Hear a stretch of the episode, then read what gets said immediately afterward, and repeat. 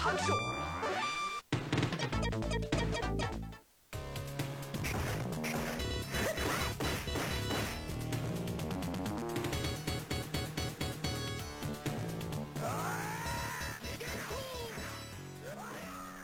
Hello 啊，欢迎收听《远方周末计划》，我是站长 TC。本期节目算是新年的第一期节目了啊。首先得说一下啊，作为咱的老听友，我觉得就是可能您会觉得就是去年年底那几期录的有点有点低沉啊，稍微有点低沉。那么今年咱得啊振奋一下子，因为我看了一下我们那个节目，因为不是各种什么什么这年终盘点那年终盘点，然后我还看了一下我们这节目，居然有人真的有朋友连续听了一百六十多个小时哈啊不不不叫连续，反正累计听了一百六十多个小时。我当时就觉得我这节目加起来有一百六十个小时吗？我都不知道啊，就是感觉。好像我这个输出还不老够的啊，有那么一点歉疚感，所以今年咱都补上啊，也感谢呢我们的忠实听众们啊，然后所以今年咱就不聊那么丧丧的啊，尽可能不聊，也也振奋一下子嘛。虽然啊，虽然我听很多人说什么二零二四年啊，或许可能不那么好过，但是这事儿谁知道呢？对吧？无所谓，不管怎么说，就是节目这方面，咱整点好玩的。所以本期节目啊，听我们这开头啊，这个音乐就能听出来了，这是《悠悠白书》的 MD 版的对战游戏。所以本期呢，我聊的就是我可以说我的漫画阅历里啊，非常非常喜欢的以及非常重磅的一个 IP 了，就是《悠悠白书》。当然，当然得先问一事儿，就是《悠悠白书》真人版看了吗？啊，是是失望呢，还是特别失望呢？不过其实也无所谓啊，因为。真人版这个东西，至少我来说啊，我觉得任何漫改或者什么游戏改编的真人版，我都不抱希望。所以放低预期之后，我倒觉得还行吧，就当看着玩了。除了那个主角团那个演员稍微有点参差不齐，就是有的像啊，有的是真不像。比如说那个牡丹啊，牡丹那角色，我感觉大家好像都是吐槽他的，就是。长得确实稍微有点一言难尽。值得说的就是演员的功底，我觉得啊，我觉得那个小女孩倒还行，就是演的挺可爱的，就是仅此而已。就是这个人实在是不太像。但是呢，有些那种就是靠特效塑造出来的反派角色吧，我觉得都还可以。就尤其是那个把灰里地。当时护羽里地还是人类状态的时候，他有一帮徒弟嘛，把护羽里地那帮徒弟吃了那个妖怪，我记得叫溃炼吧。虽然他的镜头一闪而过，但是我觉得跟当年我看漫画那个还原度还可以，就是长得还比较像。然后包括护羽吕兄，我们小时候啊，当时就觉得这哥们儿跟那个终结者 T 一千似的。然后。这次我看真人版，我觉得从这个特效的感觉，我觉得倒还行啊，确实有一种 T 千的感觉。而且演那个灰吕兄那哥们儿龙腾贤一嘛，是叫这名儿吧？我记得那哥们儿那个他老演那种精神不太稳定的人，就是半泽直树里就有他，他就是演一个就是被领导逼疯了那么一个人，所以感觉。他去演一个很疯癫状态的灰绿兄，哎，这个劲儿还挺合适的。但是说回来啊，我就是觉得对我来说，就是形象这个事儿一直就无所谓。但是就是觉得他作为一个真人剧啊，就整体的节奏有点有点过快了啊，有点超速行驶了，属于。所以很精髓的一些部分，包括一些剧中人那种情感线的变化呀，然后之前的那些铺垫，它肯定几乎就没了。所以全且呢，这个所谓的真人版就当看一快餐吧，然后吃着玩，吃一乐呵，就就就这么样。而且确实这个漫改，我觉得稍微有点纯粉丝向，就是对于。第一次接触这个 IP 的朋友来说啊，就是相当不友好，因为很多人设和能力他基本上是没介绍，就是愣眼啊，纯粹是熟悉他的人可能能看得比较懂吧。所以今天关于这个真人版，咱也不多说了。然后哦，对，得说一句啊，动作戏倒是还行，因为动作戏是那个真人版的浪客剑心那个动作指导他做的，所以就是呃打斗戏我觉得倒还可以。但是毕竟这个东西咱不是光看打来了，咱还是看它剧情，所以它剧情还是设计的不太友好啊。所以既然它不友好，那咱来一个友好的节目，就是我说回原著。咱聊聊原著版的《悠悠白书》到底讲了一什么故事，以及呢，以及除了故事之外，我一直觉得啊，如果以热血漫的标准来衡量，那《悠悠白书》，我一直认为它应该算是一个异端，就这个也凸显了作者啊富坚义博的一个天才之处吧。为什么这么说？那就是今天这个节目的主题啊，当然也得提前声明一下，因为。悠悠白书，它是一个十九卷长度的一个漫画，算怎么也算一个中长篇吧，就是不能跟民工漫比，但是也也比较长了，所以娓娓道来的话，一期肯定聊不完，所以我又得分几期来录，暂且分为上下期哈。所以既然能掐成几期，那这期我可能聊的节奏就稍微慢一点啊。所以一开始咱得先说一嘴富坚义博。我觉得如今啊，大家第一反应那肯定是关于他的作品，肯定是《全职猎人》，对吧？毕竟还在连载当中，还在更新呢。啊，尤其是最近又有消息说，因为这个猎人连载的有点断断续续，他呢估计大家也在催更，所以呢，感觉啊，我感觉这富坚义博可能是不是琢磨着自己这小体格有点撑不住了，所以就提前公布了一版猎人的结局，然后。同时呢，他也说啊，号称啊是按照身体的情况排了一个 A B C D 一个次序，然后安排不同的四个结局。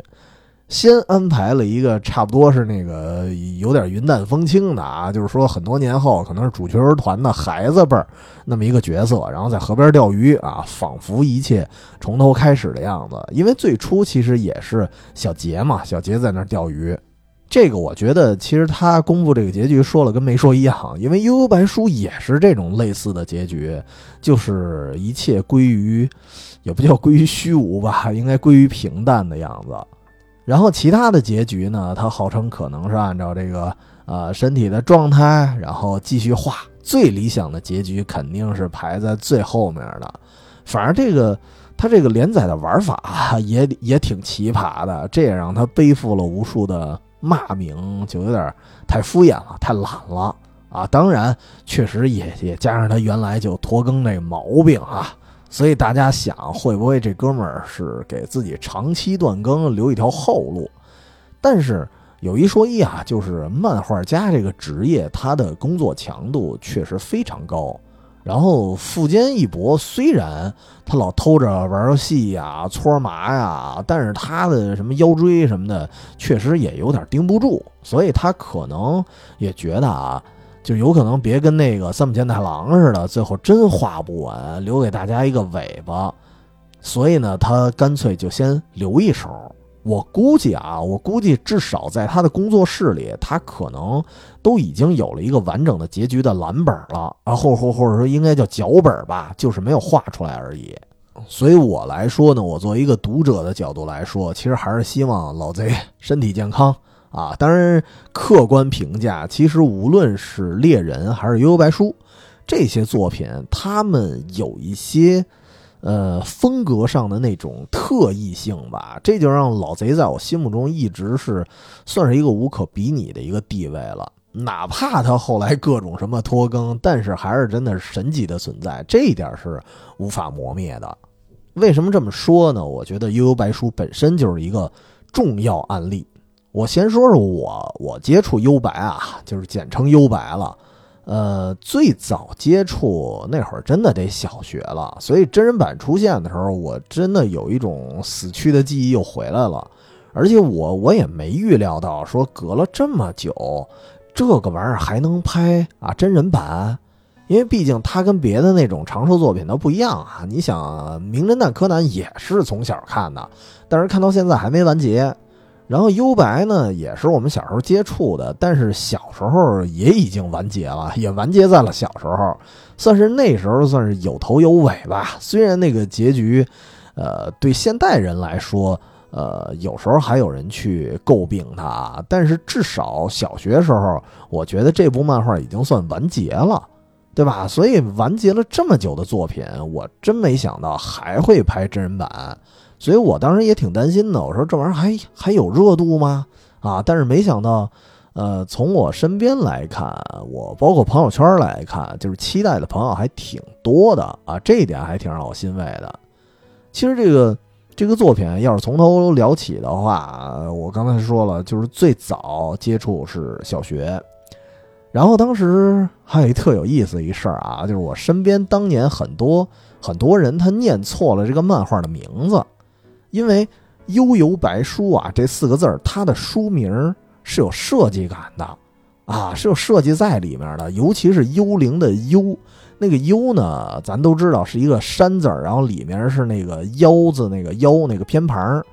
但是漫画的 logo 啊，就是这两个“腰”这个字是用幽灵的造型，曲里拐弯的啊，跟俩小魂儿似的，用这个造型来设计的，用它来代替的。所以当时真有小朋友啊，以为这俩幽灵的造型啊，就纯粹是俩魂儿啊，纯粹是造型呢，不认为它是字体的一部分。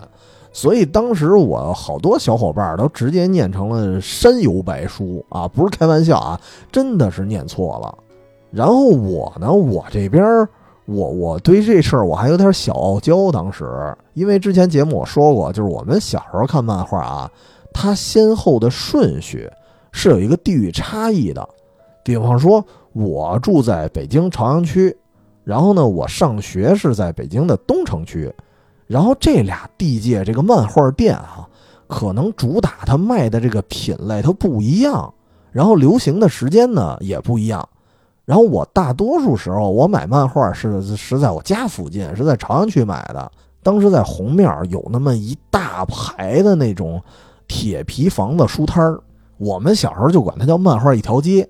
所以那条街上很多漫画都来的比较比较新，啊，然后当时我基本上把悠悠白书都呃别说看齐了，我买都买齐了，都买全套了。然后我们东城区的小伙伴啊，但是我我只限于我们东城区局部地区，我也不知道其他的东城区会不会更早一点儿。反正我们当时的同学就住学校附近的这帮小哥们儿，他们还没看过这漫画呢，都不知道有这么一本书。就跟就同样啊，我在我家附近的书摊儿，我也从来没见过《乔乔奇妙冒险》，对吧？我我我完全没看过。小时候，反而呢，我住东城区的同学他们都看过了，所以大家看的还还不老一样的，有那么一点信息差。所以当时一听他们说错了啊，说错了名儿，说什么山游白书，我当时还有点不屑啊，这帮这帮白字儿。结果没想到呢，就是有一段时间，这个错误的叫法反倒传开了，就是大家知道了本来啊应该念悠悠白书，知道本来念法了，但是山游白书保留下来了。而且还被这帮人啊，被这帮小崽子弄了一个谐音梗，叫“山药白薯”啊，反而覆盖面特别广。这个词儿，反正我我我当时我也比较合群嘛，那么一孩子，所以小时候很长一段时间，我也跟着他们叫，也也叫山药白薯了。所以这个是我们小时候看漫画的一个一个趣事儿。然后就得说到这个漫画了啊，我建议是从头看起。而且一定要看漫画版，哪怕是在很久很久以前，九二年其实有一个 TV 的动画版，但是，呃，这么说，TV 的动画版是绝对不能替代漫画的，因为咱不光是说真人版啊，刚才说真人版节奏快，但实际上呢，九九十年代那个动画版也漏掉了很多东西，这个就是，呃，在整个漫画开头。前面用了大概两卷的篇幅在讲的一个东西，非常非常重要。我感觉就是整个这个相当于整部漫画的一个题眼啊，它最扣题的章节都在前两卷了啊。当时说起漫画，我还得说一个，算是一个小广告啊。这个虽然也没收人钱，但是得说一句，就是好像我最近听说啊，因为我记得啊，我记得都得两年前了。我在我们群里啊，就是咱这个听友群里，我提到《幽游白书》的时候，还有朋友啊专门还买了一套，但是我我忘了人家买的是正版还是盗版，有可能买的是那个东立版的繁体中文。但是最近我听说是中信。啊，他应该是要出一套，但是我还我我还专门搜了一下，然后我还没搜到有上架，应该快了吧？就是中信会出一套简体中文的啊，肯定是正版，而且最重要的就是漫画的封面用的是我们小时候那版的，而且是十九卷的版本，因为后来出的有什么十二卷版本啊、十五卷版本，我们最初接触都是十九卷版本。所以新版还是值得一收。像我们那个老版啊，我虽然现在有全套，但是不得不说，就是我们那个翻译的啊，实在就特别恶心。就到什么程度，就属于那种，呃，就特别流行的一个梗，就是相当于把中国字儿都给你摆那儿乱序，你其实能看懂。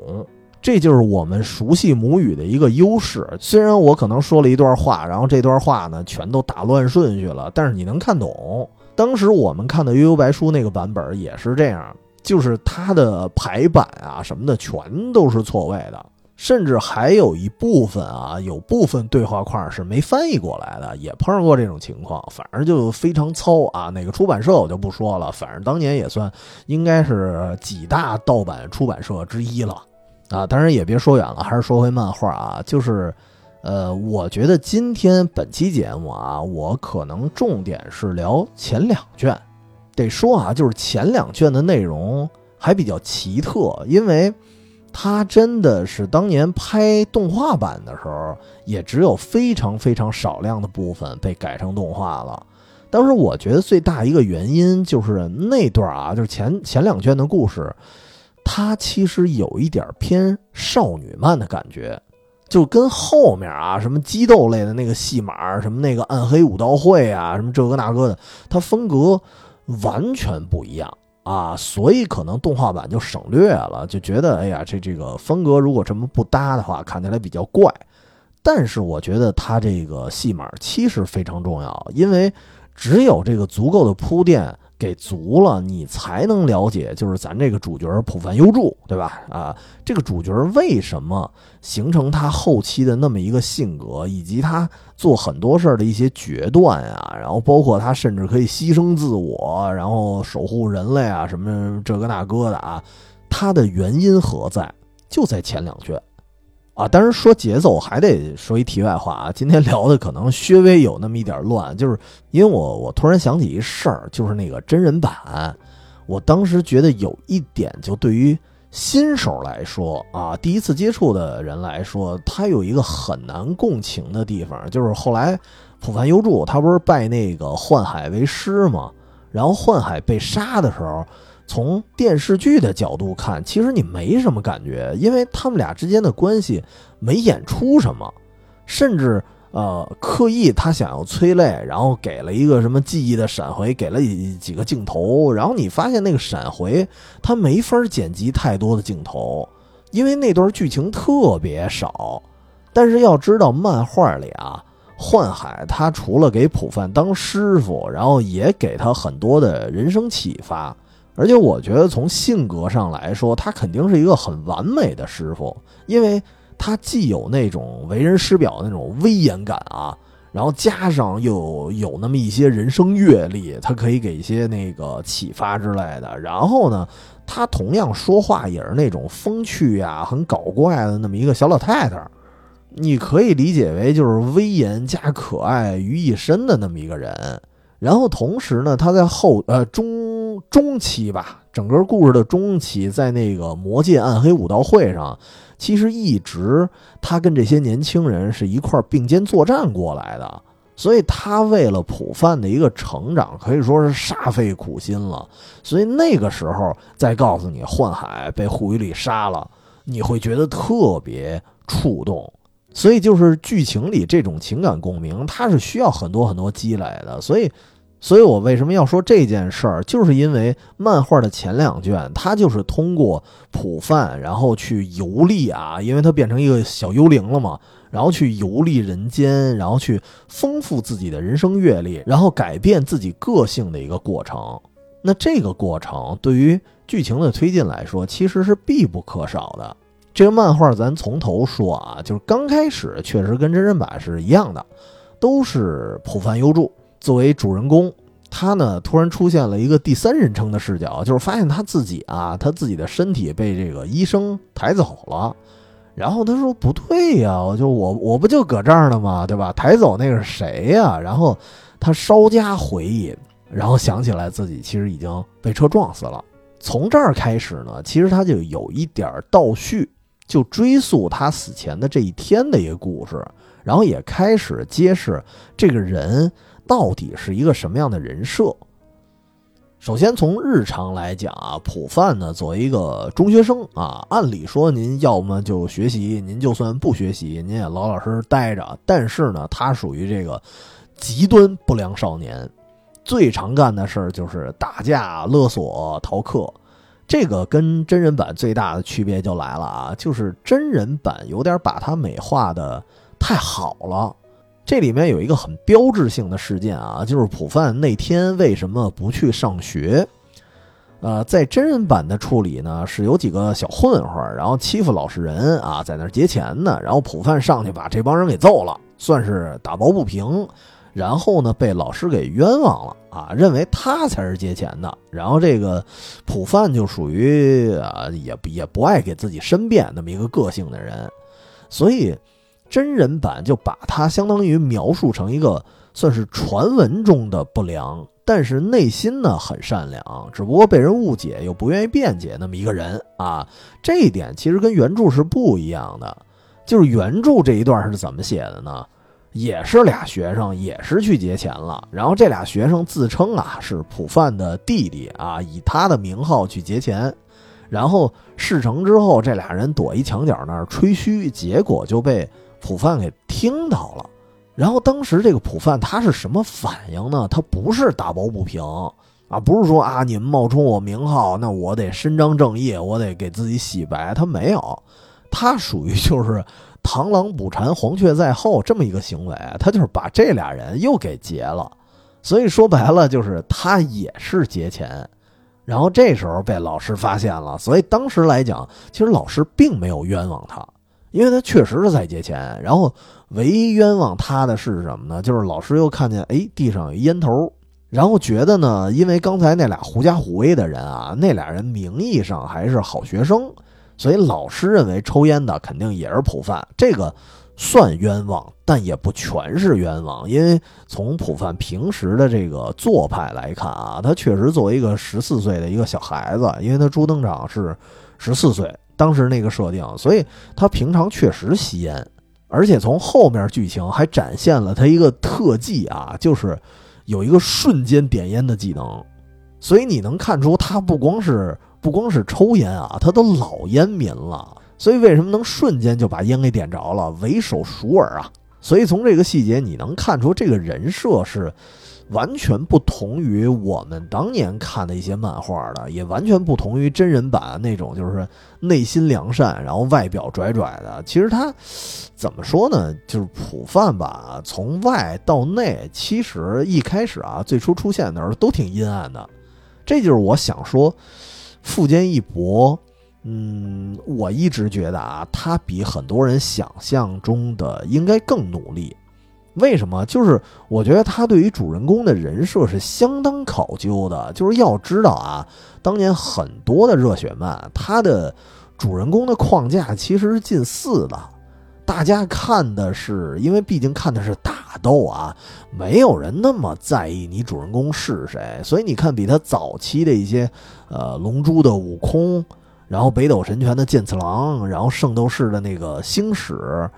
都是从开始你就能感觉他们应该是本性纯良的人，对吧？老好人似的那感觉。悟空都已经是那种心地纯洁到敌人用那个恶魔光线都对他不起作用的人了。就是你要知道，当年那个恶魔光线的设定是什么？就是但凡你有一点私心，然后被恶魔光线照到之后，都会心脏膨胀，然后爆体而亡啊，大概那么一个。但是悟空呢，一点事儿都没有，就是他连一点点的私心都没有。就是刚才我说的这几位啊，只有星矢啊，早期的形象还稍微叛逆一点儿，但也仅限于就是说青少年年龄段的那种，好像谁都会有，谁都逃不了的那种叛逆期，但是不过分。咱也不是说这种老漫画的那个人设比较苍白啊，但是不得不说，就是，呃，这种热血漫的主人公，你包括后来的火影的鸣人，对吧？什么黑崎一护，然后他们都是相对比较单纯，然后这种性格的人，其实，在热血漫里一抓一大把，都是这样。但是浦饭优助全然不同。就是你要细掰扯的话，你其实觉得他应该甚至都完全不算好人，对吧？他你看都叫不良少年啊，都有这么一个名号。但是你比如说那个樱木花道，对吧？灌篮高手里的樱木，我觉得他就属于脾气不好，然后他大多数毛病呢也都无伤大雅。其实樱木我觉得更像幽白里的桑原。但是普范可不一样，就是你从他死前的那一天，你去细数吧，你盘点他所有做的事儿，就能看出来。首先，人先是逃课，逃课到一个天台上抽烟，对吧？你看这个，所以我觉得抽烟对他来说都已经小事儿了，就是又逃课，然后又躲躲这个学校一个天台上，然后又抽烟，然后被呢被一个女生给发现了，这就是女主角雪村影子。影子发现他逃课了，就是训斥他呗，对吧？然后呢，就是还没怎么着呢，普范过去就掀女生的裙底啊，进行调戏，就说对方是他的青梅竹马吧。但是这个行为，我觉得还是挺猥琐的。就是你要放在现在这个漫画市场啊，我估计这样的主人公人设可能会被骂死。可能当年大家不会那么在意。然后干完了这件事儿之后呢，就是刚刚说的，又打劫了两个同学，然后被老师骂了，觉得哎呦不爽，于是就大摇大摆的走出校门了。本来这个时候呢，有另外一个老师叫竹中老师，呃，竹中老师本来啊还想把他揪回学校呢，因为竹中，我觉得这位老师他是这部漫画里非常有涵养，然后非常有责任心的一个人。就是属于那种所有人都放弃了普范，然后唯独竹中还是觉得我还可以再挽救一下。但是普范呢，也没有对他表示该有的那种尊重，然后就就直呼就不叫老师，就直呼哟竹中啊，就是不尊重老师这一块也体现了。然后同时呢，他又靠着自己狡黠的身手逃出学校了。然后在路上呢还没完啊，也有一些烦心事儿，就是他一路上看好多这个店铺啊，这些。店铺的老板都对他严防死守，不让他进门，所以他就没法逛街。那为什么呢？因为普范啊，还毛病就是顺手牵羊啊，他偷东西。而且当时他自己的内心戏也说了一句：“说这帮老板把附近这个学生顺手牵羊的事儿都归罪到我身上了。虽然大多数是我干的啊，他自己都承认，就是小偷小摸成性，而且大多数这这事儿是他干的。”而且我觉得最主要的还有一点啊，就是他不光是去人店里偷，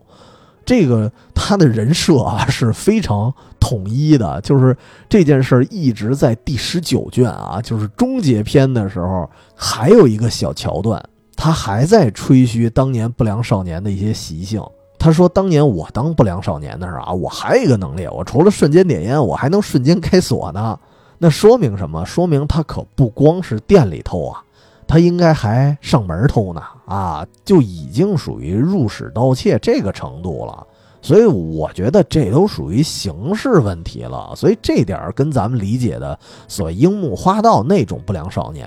他完全不一样，对吧？樱木跟他比起来，那就是个孩子。然后呢，继续溜达，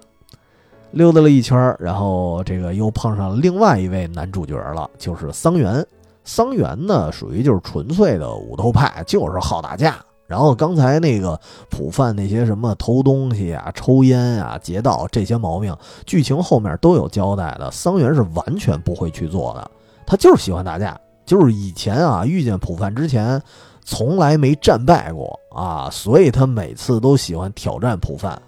但是其他事儿，什么抽烟喝酒、什么盗窃欺负人之类的啊，一律不沾。所以其实你能看出桑原是一个本性善良的人。然后这会儿呢，他又挑战普范啊，于是这俩人又打了一架。当然，呃，所谓打架其实是全方位的被碾压啊。这也能看出来，普范在前期虽然他不会灵力，不会灵丸。但是作为人类，他的战力值基本上已经顶天了，而且也能看出他下手非常的黑啊，各种的什么连续技啊、羞辱技什么的，这个也跟樱木啊什么这些人都不一样。就是樱木属于跟人打架就打倒你就完了，但是从来不会使那些什么类似于 WWE 啊那种羞辱技了。但是普范，他的招式就是各种杂七杂八的。所以这一路上，你去清点吧。你看猥亵呀、勒索呀、抽烟、打架、溜门撬锁，说白了就是无恶不作。你放现实里，就是樱木或者水户洋平那种，顶多就是喜欢打架，然后咱所谓那种坏坏的男生啊，不良但有度。但是普范如果放现实里，我觉得他可能都离不开少管所。因为他做的已经是一些很过分的行为了，而且从面相来说啊，其实你要仔细看漫画的第一卷初期，你去看他那张脸啊，他不像后期那么清秀，就有些表情看着还挺扭曲的。所以普范最初的人设就是坏蛋，所以别的热血漫的主角我没见过这么直接的，就是也有啊，但是这类的还比较少。但是我觉得这种设计，然后加上前几个章节的铺垫，我觉得才是这个漫画的成功之处吧。就是因为很多你看热血漫的主人公，他相对来说前期的设定比较苍白，所以他们一定在中后期啊，你你看吧，肯定是有套路的，在中后期肯定会有一些事件，然后让他们会有一些性格上的补完，然后人生阅历才有一些什么升华。你看。龙珠的悟空啊，我真是觉得他到了杀戮游戏的时候，才算补完了他的性格。就是你看他以前啊，跟那些毁天灭地的那种大坏蛋去战斗的时候，他不光是为了正义，其实他骨子里是有一种好战的东西在的。也因为这种好战，他可能会把身边的人啊也带入一些麻烦当中。尤其是从杀戮游戏，你能看出来，他甚至忽略了自己儿子的一个心情，就是他的儿子是有战斗的潜能的，但实际上他又很讨厌战斗。但是这一点，悟空其实意识不到，所以他差点把自己孩子给害死了。反而是自己孩子的一个师傅，对吧？就是短笛，给他骂醒了，然后他才明白，并不是所有人都像他那么好战，哪怕这个人是他儿子。所以我觉得到杀戮游戏篇的时候，我觉得就是能突出悟空一些性格上的缺陷，反而才算把他的性格去补完。然后包括那个谁，那个剑次郎，剑次郎也是，就是他身边的人死去太多了之后，都已经是这个漫画进行到中后期了。你感觉这哥们儿特别方人啊，他身边的人反正一个一个见着他可能就就牺牲了啊，见着他没多久，认识他没多久就牺牲了，然后最后他见识了那么多的失去，他才领悟了一种终极的武术，叫无相转生。所以那个时候，无论是武力值还是他的内心，都是进行了一次升华。但是普范，我觉得就不一样了，他跟其他的漫画主人公至少啊有三大不同。第一点就是我刚才说的，他刚开始作为一个主人公，他更像是一个反派，啊，这是一。然后第二点就是作为一个主人公，他一开始就死了，就是很少有漫画这个开头啊，一开头这个主角就是个死鬼的，这个很少。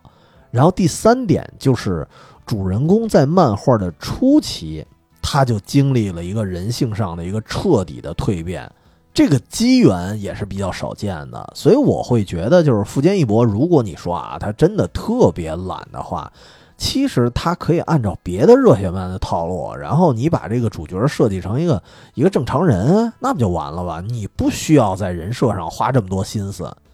啊。虽然听说他一开始也没打算弄热血漫，对吧？他好像听说啊，悠悠白书最开始的设计跟 Level E 可能差不多，就是想弄一个灵异加温情的那么一个单元剧的模式，然后后来才改成的热血漫。但是即使是这样啊，就是同类作品里。普范绝对是一个最有特点的主人公了。就是你要说，如果说富坚特别懒，那我觉得这点我是不认同的，因为他光给这个作品初期给主人公捏脸的时候，我猜他应该已经花了很多很多心思了。那咱继续说啊，就是说这个主角他是怎么蜕变的呢？啊，是因为在回忆到这一天的结尾的时候。啊，就这么一个不良少年，他很意外的啊，做了一件事儿，就是在一个超速行驶的车底下救了一个小男孩，结果自己被撞死了啊！他居然牺牲了自己救了别人，这个用地狱使者牡丹的原话来说啊，这个甚至超出了佛祖的一个预测，因为按照这个生死簿上来说啊，按理说就是这个被他救的这个小男孩，其实人家在玩球。然后，因为这个球的反冲力啊，以及其他的这种机缘巧合啊，算是一个奇迹。本来这个孩子人可以毫发无伤，就是不需要你去救啊，反而你一出手，那个孩子人家身上头上还还反而擦破皮了。本来人家这连伤都不会有。所以这个还挺给普范打击的。然后这个牡丹说话，当然当然也比较直白啊。反正就按这个灵界的生死簿来说的话，按这个记载，那普范你这个行为其实属于是白白送死。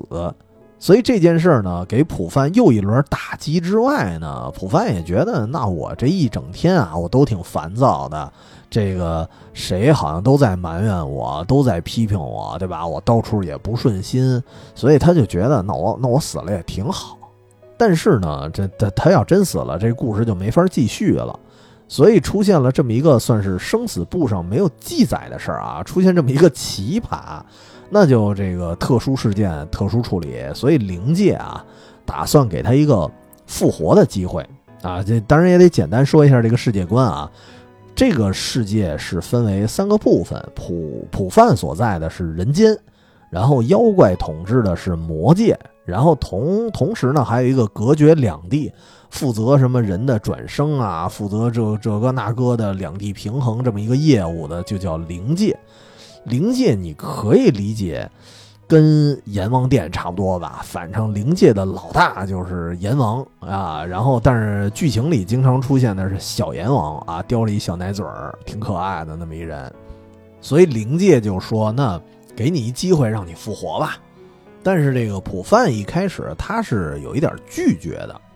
就是说，反正我死了之后，大家可能还高兴了，对吧？可能别人也不在乎他，他也不是很在乎别人。但是呢，他又下界啊，就是巡视了一圈，就去了他自己的追悼大会，看了一下大家的反应，他突然决定说：“那我还是复活吧，我接受复活的考验。”为什么呢？那这就是前两卷开始赐予他的一些机缘，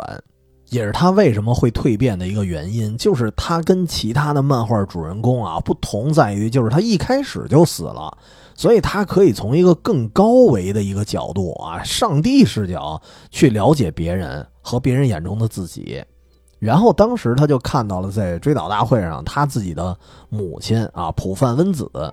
其实说起来啊，就是。温子是一个挺不负责任的一个母亲，因为她自己也说了，十四岁就怀了普范嘛，对吧？甚至不知道那父亲应该是谁，反反正感觉那个年轻时候生活应该挺乱的。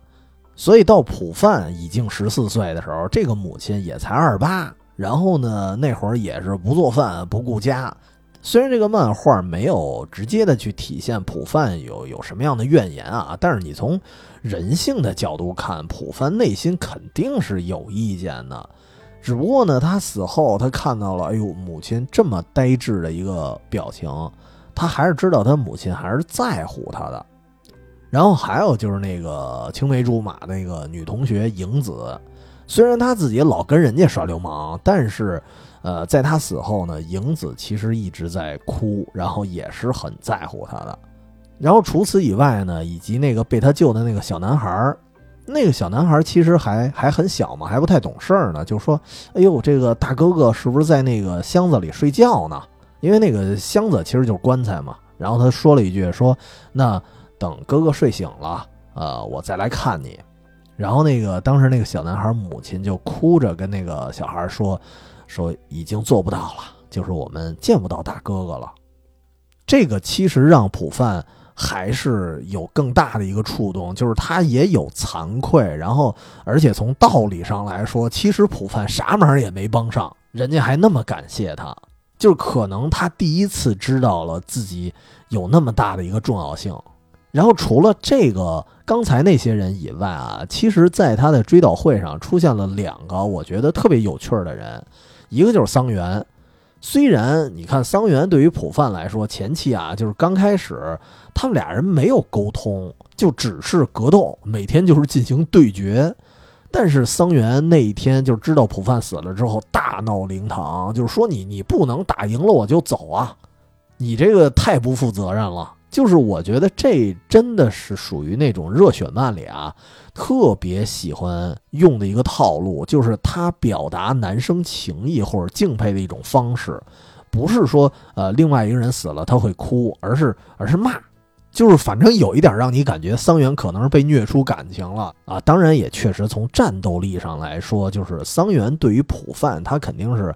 又恨吧，同时又很钦佩。所以，作为这样一个对手，然后对方死了，他肯定是接受不了的。然后，另外一个比较有趣儿的人是谁呢？就是竹中老师。就是别的老师还在幸灾乐祸的时候啊，就是竹中老师把别的这帮老师给给大骂一顿，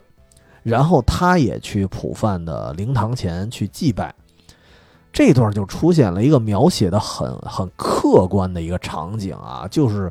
他不是那种，就是竹中一上来就评论说啊，说你救了人啊，说明你内心还是很善良的。然后这种片儿汤话，他没有，就是竹中很客观。他对着对着灵位，他开始磨磨叨叨就开始说说，我听说你救了一个小男孩，我我很吃惊。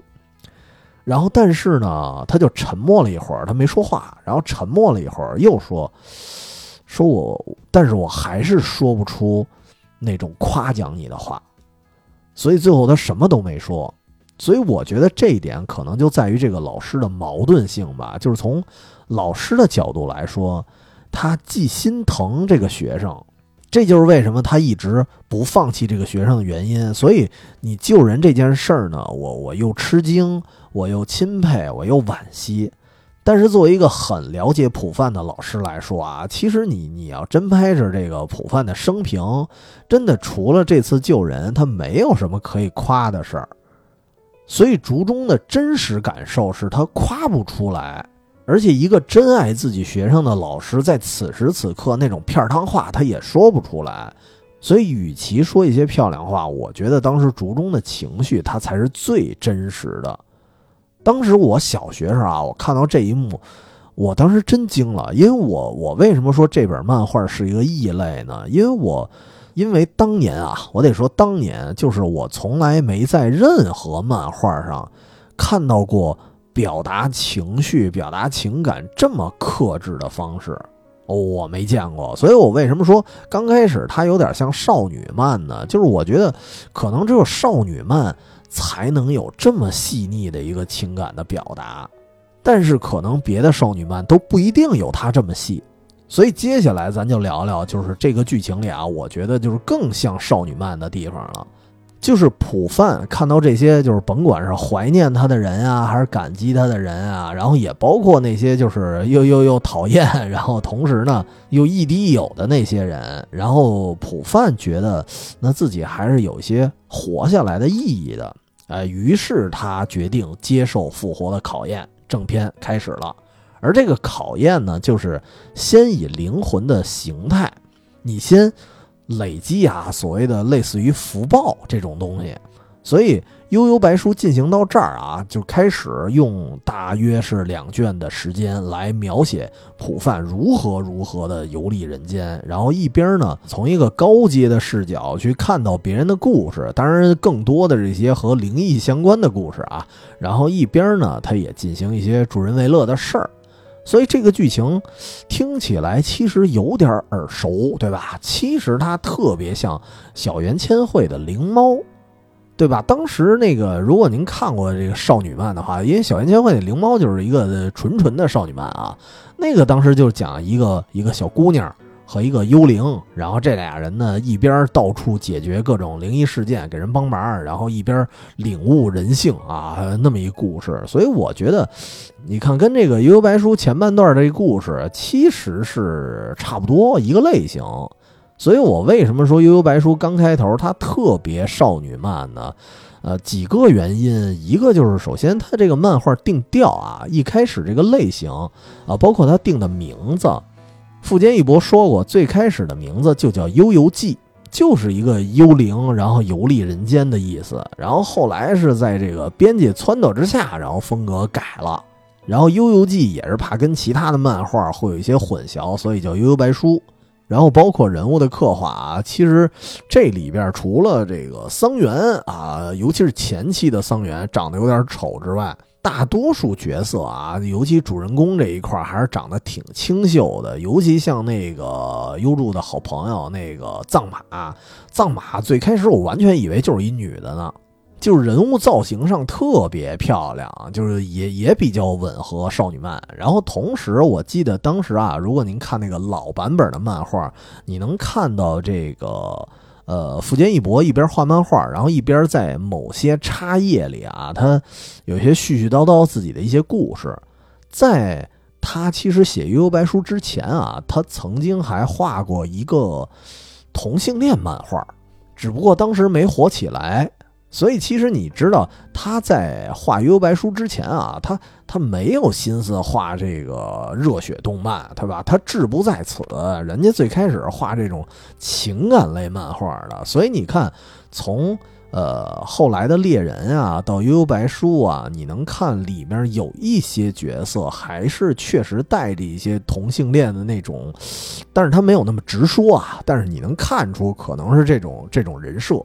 然后再加上这个前两卷这个故事，他的感情也非常的细腻描写的，所以我觉得最开始可能他定调就是少女漫，但是呢，这段剧情我觉得同时它又变成了一个特别好的铺垫，就是真正变成那种热血激斗了之后，你也不觉得突兀，就是因为这段故事啊，它可以就是我我一直认为它就是剧情的核心。正因为普范的视角，他更客观了，他更能深入的去了解这个世界的善良和险恶，然后你就感觉他后面做的很多事儿，他包括他和豁出命去保护世界，他跟那种就是热血动漫那种就是生硬的正义，他是不一样的，因为。因为普范是已经经历过生死了，他一上来就经历生死了，所以他才知道，就是许多呃东西它非常的珍贵，然后许多人也非常的珍惜，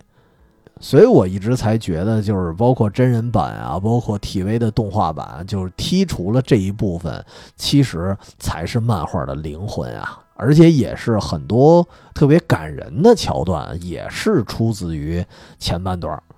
当然也预告一下啊，就是下期节目我可能会聊到什么暗黑武道会呀，然后仙水篇呀，魔墙统一战啊，还有什么那个包括，呃，前面我特别喜欢那个乱童篇。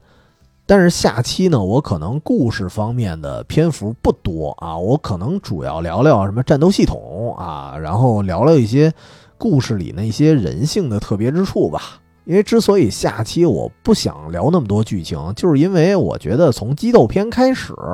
就已经是标准的热血漫的一个流程了，就不需要聊故事。说故事，咱就这期说啊，就是说说我，尤其是后来又重看了《悠悠白书》之后，我聊聊我最喜欢的部分吧。其中有一个就是普范在游历人间的时候看到了一个，呃，这这件事儿他没有主动的去参与，他算是一个见证者。这故事特别催泪，然后也也挺可爱的。就是他见到一个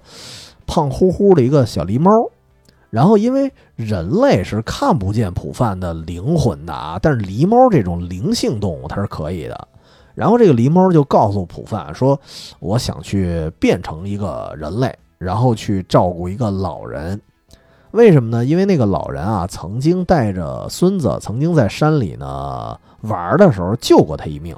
因为他当时被一个捕兽夹子给夹住了，然后这个老头呢，这个把这个夹子给搬开，然后同时还给他腿给治好了。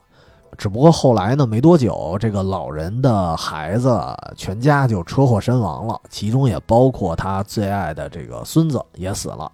自此之后啊，这个老人那个脾气就特别的乖戾啊，特别暴躁，生人勿近那种。其实他邻居对他都挺好的，但是都被他骂走了。但是最近呢，这个老头其实他生命已经接近尽头了。然后这个狸猫呢就想去报恩，就想去陪陪他。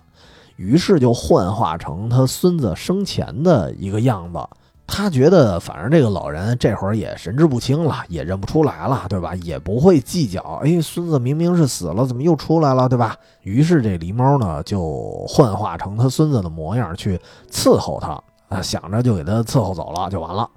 但是在这个老人死前的最后一晚啊，狸猫的法力马上就要失效了。他当时想着，哎，我我赶紧找一个地方我藏起来。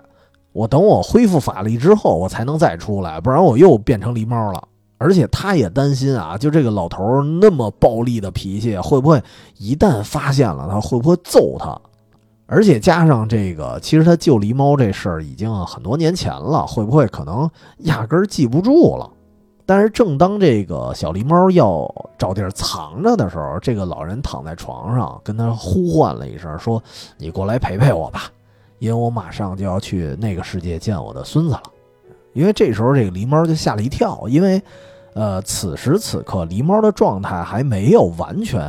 啊变回狸猫呢，它还是那孙子的状态呢。但是为什么这个老人啊用那么一种说法，就我马上要去那个世界见我孙子了，那说明这个老人已经看出来了。于是这个老人，而且当时也说了一句，就是说，其实啊，我作为一个将死之人，我的眼神儿跟一般人已经不一样了。就我早就看出你是那只小狸猫了，然后也在问候他说：“哎呀，你长大了，那你的脚好点了吗？”所以这时候才真相大白，就是其实小狸猫陪老人这么多天，老人一直是知道的。所以最后就是相当于是小狸猫，然后抱着这个老人相拥而泣，然后一直到老人的灵魂升天。其实，在这个事件里啊，虽然普范呢没有插手做什么事儿，但是对他的影响非常大。因为当时，呃，老人走了之后，然后狸猫也离开了这个家，然后普范当时就对着。哦，对，先是牡丹先说了一句，就是说，哎呀，他看着这个狸猫的背影嘛，说啊，从此以后这个狸猫又要孑然一身了，对吧？他只能靠自己了。那他能做到吗？然后普范呢，当时就总结了一句，说啊，其实这只狸猫比起我来说，它更了不起。就为什么普范会说这么一个结论？这个漫画里没有细说啊，但是你可以从普范的人生你去做一个对比，就是。普范车祸身亡的时候，他也觉得，嗨，自己就一了百了吧，我没什么可以留恋的。但是他看到那个老人的状态，他才知道，就是晚辈的提前离世，对那些还在的人，那个心灵冲击到底有多大。而那个狸猫为了回来报恩呢，实际上他是承受的可能随时会被那个很暴力的老人弄死的一个风险，因为前面把那个老头铺垫的还还真挺吓人的。相当于是这个小狸猫可以说是豁出命去在照顾老人，他已经很勇敢了。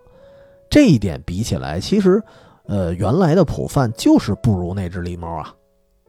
因为虽然普范他老妈啊，就是温子，没有没有那么暴力，但是脾气确实也不好，而且也不老负责任的。然后呢，普范就觉得，嗨，那我死了，一了百了。但是他从狸猫这个视角重新看待这个事儿的时候，他发现那个老人其实可能就可以想象成他未来老了的母亲，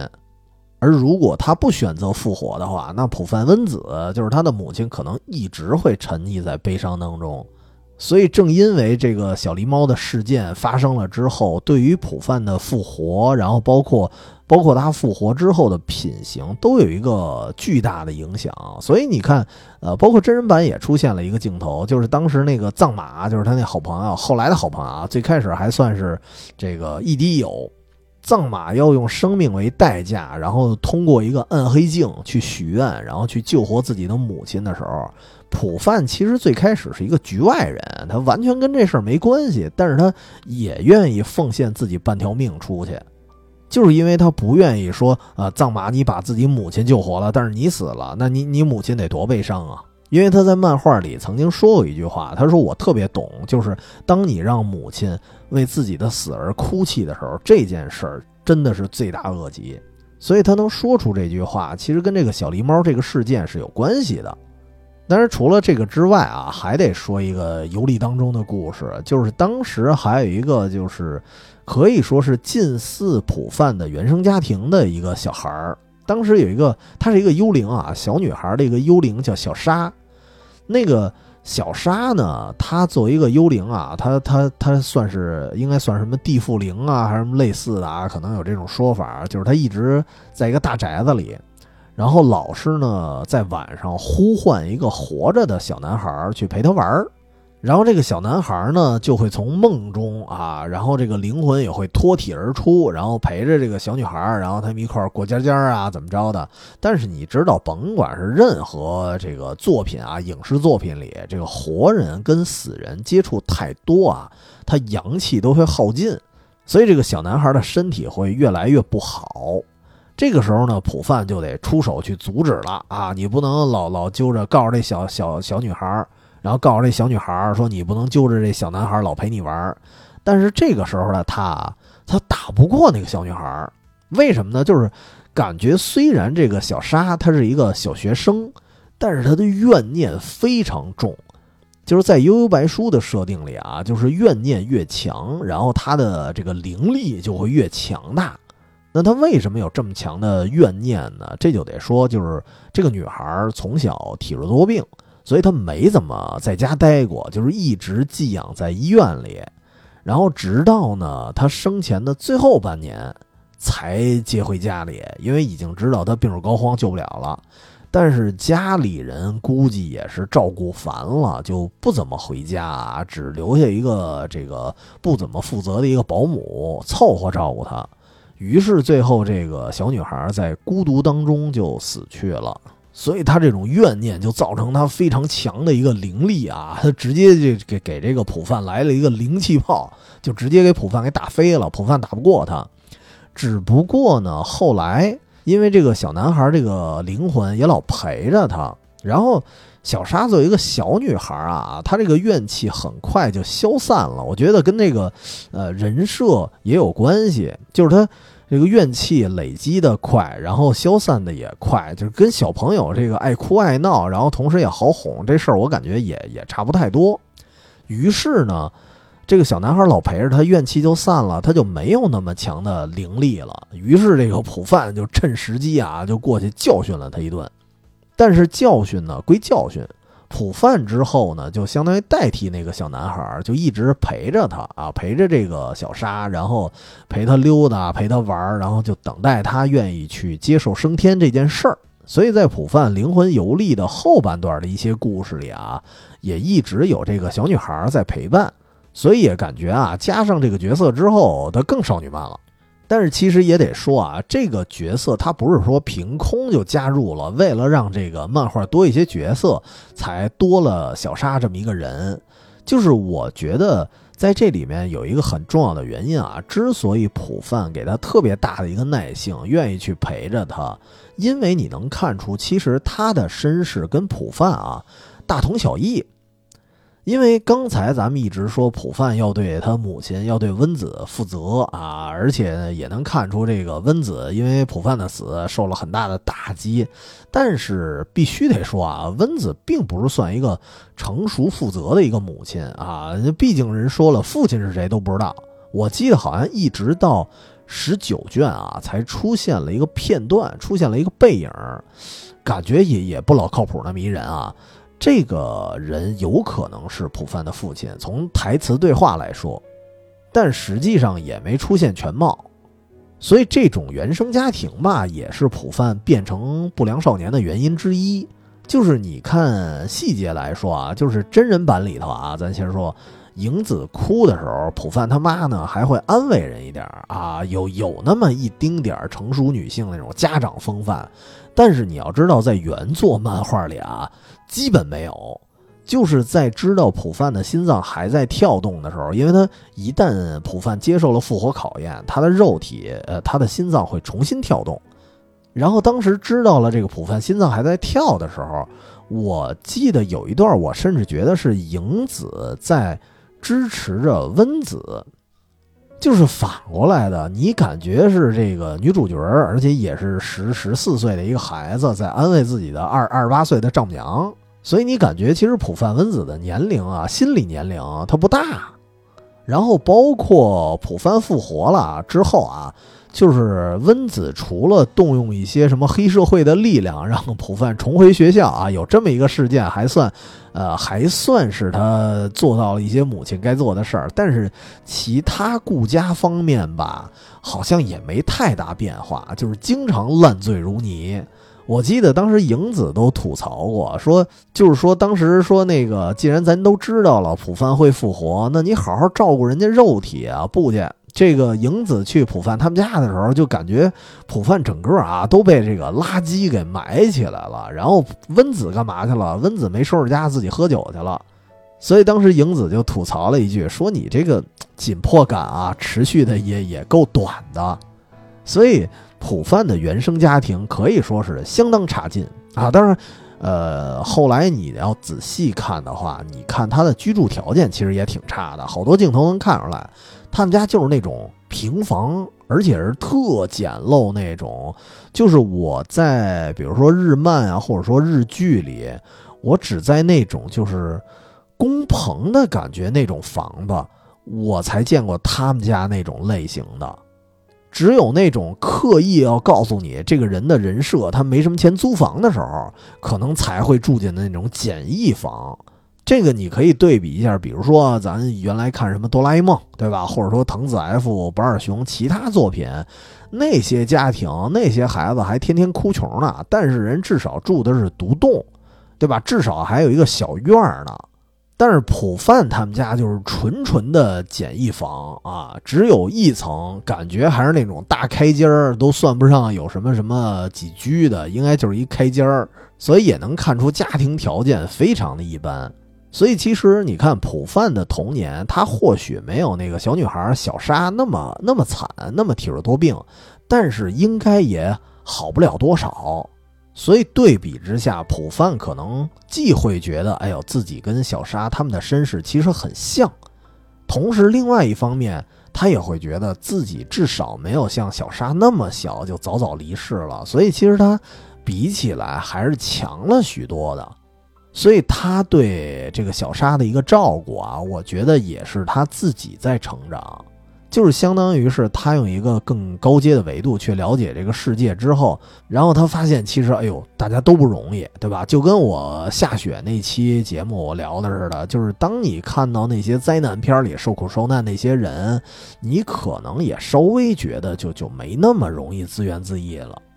那么刚刚说的是游历当中的第二个故事啊，因为本期节目反正也也还行，时长还可以，就慢慢说呗。好几个故事，我觉得都挺能打动我的。当时还有一个就是两个闺蜜的故事，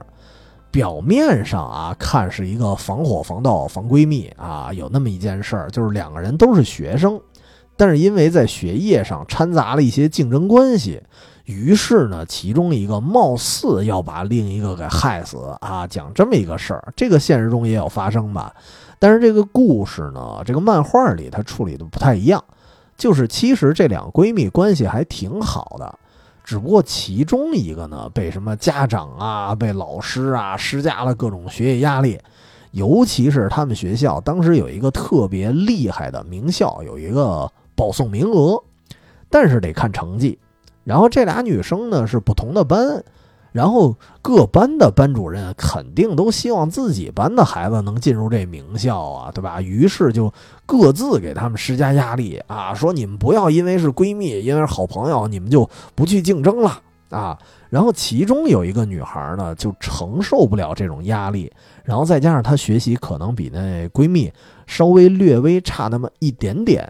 在这种情况下啊，她无意中在图书馆发现了一本关于符咒的书啊，然后他出于其实是出于好奇，其实总体来说他也不忍心直接对闺蜜做什么，但是呢，就是出于一些对玄学方式的好奇啊，他想借助这个符咒去影响一下闺蜜。啊，反正当时我看到这段的时候，我我还琢磨，我们学校图书馆怎么没这么牛掰的书呢？啊，也没见过有讲符咒的。然后呢，然后这个故事接着说啊，就没想到这个符咒的效果非常厉害，而且非常致命，它直接就会置闺蜜于死地，而且甚至呢，那个施咒的女孩啊，其实她把符咒已经给撕了，但是发现无济于事。这个符咒会直接浮现在他手臂上，就是因为这个符咒的力量已经太大了。然后普范呢，当时也想帮忙来着，因为这个符咒产生的恶灵已经要害死其中一个女孩了。然后普范想帮忙，结果就就也被打飞了。就是反正前期的普范就是各种挨揍啊。那最后这事儿怎么解决呢？就是最后这个施咒的这个闺蜜，她最后决定用牺牲自己的方式去解开这个诅咒。所以最后结局还是好的，就是这个诅咒的恶灵，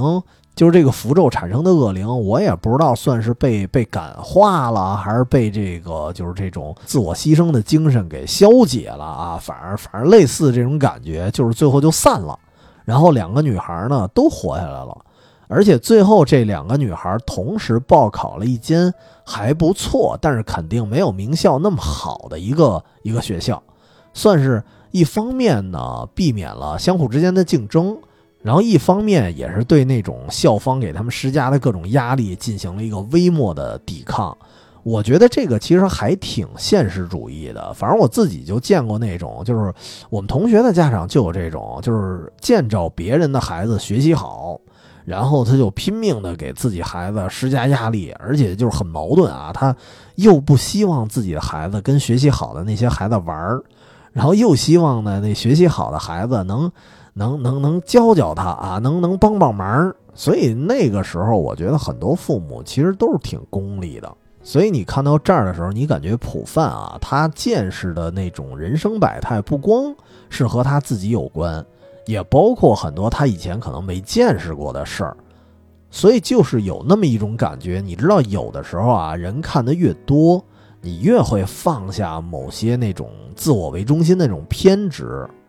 我记得前两卷这一堆故事里啊，其中还有一个故事，就是那那那都不是外人了，那就是另外一个男主角了，就是桑园。我觉得这集也挺有意思，就是他相当于把桑园的人设也给立住了。就是我刚才说，呃，桑园首先人家人品还算端正，而且挺仗义，也很努力，在这个故事里都能有体现。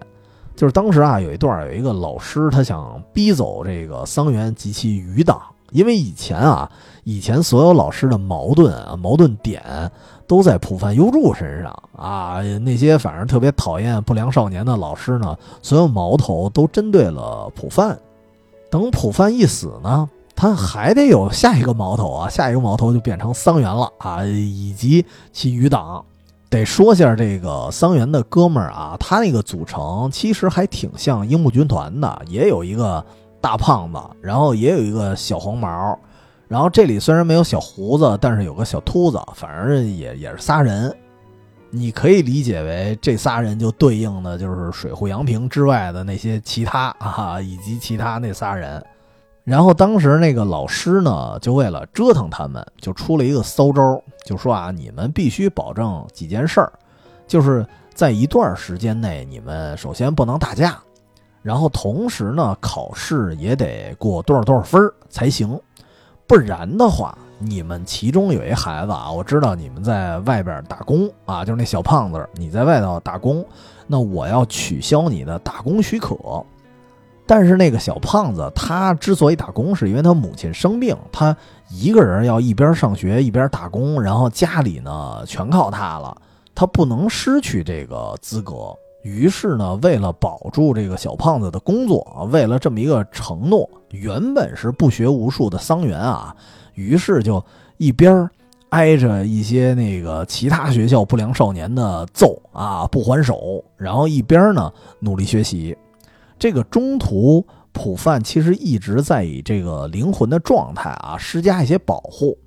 所以最后事件结束之后，桑原对着空气，实际上是对着普范的幽灵来了一句谢谢啊。其实一方面也是加深了两人的关系啊，同时也体现了桑原有一个特别的人设，就是他的灵感能力超强。他是能感觉到幽灵所在的一个方向的啊，虽然他有时候不能直接看见，所以这儿也得说，你看真人版它有一个缺陷，就是没有完全体现桑原这个人的特色。就是当时有一段啊，有一段戏，就是过一道门的时候，有有五道门，桑原呢仿佛是知道哪扇门是正确的，所以也体现了一点点他的灵感力啊，但是不多，因为他。他仿佛感觉不出来那个门后有危险，因为他选择的那门后有一个大怪物在那儿呢，所以这个其实不符合原著。因为你要知道，在原著里特别明显，桑原，比如说最开始啊，他要通过那个幻海的试炼的时候，他要通过一个叫魔性森林的那么一个地方，桑原是参加试炼的人里头唯一一个就是无一例外避开了所有危险的路线的人。而且是最快到达的，就是因为他的那种第六感特别强。然后包括他们后期去一些什么妖怪老巢，他完全可以靠自己的那种直觉，然后选出一条最安全、然后最近的路。所以这就让这个角色啊，除了说说说战斗力之外，就是那种傻大之外，其实他还具备了一种非常有特色的能力，就是这种灵感力。然后同时，因为刚才那故事也能看出，啊，他在性格上也非常好，就是能看出他是一个为一个信念可以非常努力的人。所以到桑原到第十九卷的时候，在结束的时候，他还告诉你，其实他已经开始努力熬夜学习了，人家要考大学了。这个人设也是贯彻始终的，就是他其实还是挺努力的。除了爱打架啊，其实他不算是不良少年。那么这期说到这儿啊，其实我还是重点，刚才只说了，呃，我认为少女漫并且还很核心的那么一段。那么关于普范的一些其他游历，其实还有，我就不细说了。我没细数过啊，应该大概经历了得十几个事件之后吧，然后他迎来了。复活的机会啊，虽然有点仓促，我据说据说就是临时改戏了，然后把整个风格调成了一个热血漫，就是让他赶紧复活了。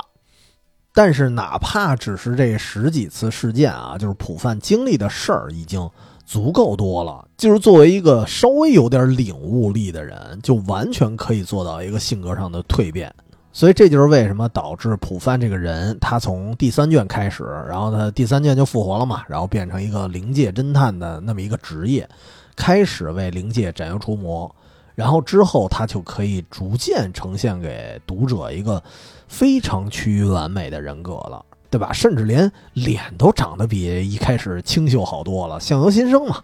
那么这个就是因为之前他看到那些事儿产生那些机缘。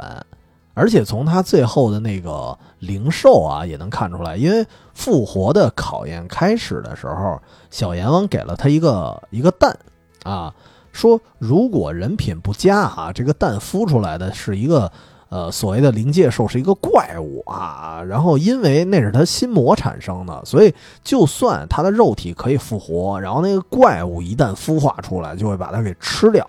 但是如果反过来呢，他积累的福报够多。这个灵兽就会比较正常，所以最后普范的那个蛋啊，诞生出来的是一个叫小扑啊，他们起名叫小扑那么一个小怪物，是一个特别可爱、特别呆萌的一个小动物。所以从这个造型你就能看出来，就是普范的内心是善良的，包括他后来的一些行为都是呃出于某些善意，最后才影响了这个灵兽的诞生啊。当然这是后话啊。那么节目聊到这儿，咱总结了一下啊，就是本期啊，上期其实聊了整个故事。我认为，呃，当你重看的时候，尤其是像我看了很多遍之后，我越发的会觉得，呃，会是一个很精华的地方吧。因为我觉得，就是有趣在于啊，这个这个精华其实也是一反常态的，它是掉个儿的。因为因为很多动漫它是最后给你玩一个升华，然后这个漫画是开头就给你升华了。而且我觉得这个漫画到倒数的几个章节，就是整个故事最后几个篇章了，出现了一个呼应，就是当时出现了一个叫仙水的人，他是普范之前的一个灵界侦探，而且他的能力非常强啊，可以说是人类的顶级战力了。这个人呢，他曾经在执行任务的时候看到了一些人类的黑暗面，然后同时呢，他又拿到了一个录像带，叫《黑之章》。那个录像带是记载了所有人类的丑恶，所以当时他的内心啊大受打击。你可以理解为仙水就是疯了，而且自此他分裂成了七八个不同的人格，然后这哥们儿就想要毁灭世界。然后那个时候应该是在第十七卷、十六卷的样子，普范又一次以生命为代价去阻止仙水。但是为什么他要阻止？就我觉得这一点就跟比如说《龙珠》的悟空那种感觉不一样。就是悟空的正义，我觉得他是与生俱来的，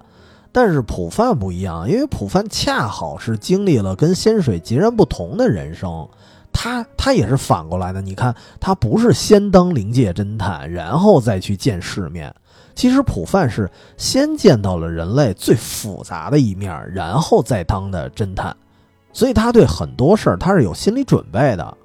因为他的灵魂游历啊，他不光是见证了人类的真善美，他见到的很多是复杂性，包括了假恶丑。对吧？比如说，他见过那种人类的坏，坏到什么程度啊？可以为了一个目的，或者说一个很虚无的目的，无所不用其极。当时有一个也是打拳击的一个事件嘛，他见过那种明明是拳击擂台，明明是普通的一个竞技比赛，但是这哥们儿打不过了，他就直接上肘，想给对方破相，然后打算毁掉对方的一生。而且干这件事儿的人啊，无非就是一个高中生。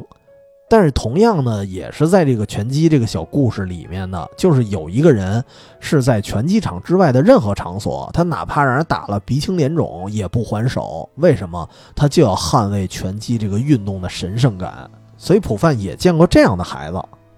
然后他还见识过那种就是周旋于各个女人之间的那种渣男，然后甚至这个人还会拿这个女孩会在大街上等他迟到多久，然后当做跟哥们儿赌博的一个。筹码这么一个人，但是同时呢，遇见渣男的那个女孩，她非但不会诅咒别人，还会因为感谢，因为这个渣男的存在，才机缘巧合遇见了普范。所以你看，普范他也见识过那种非常垃圾的渣男人性，然后同时也见过那种历尽沧桑还不顾一切保持纯真的人，就是人性的黑与白。他以前，他小时候啊，可以说他十四岁的时候，他已经见过了。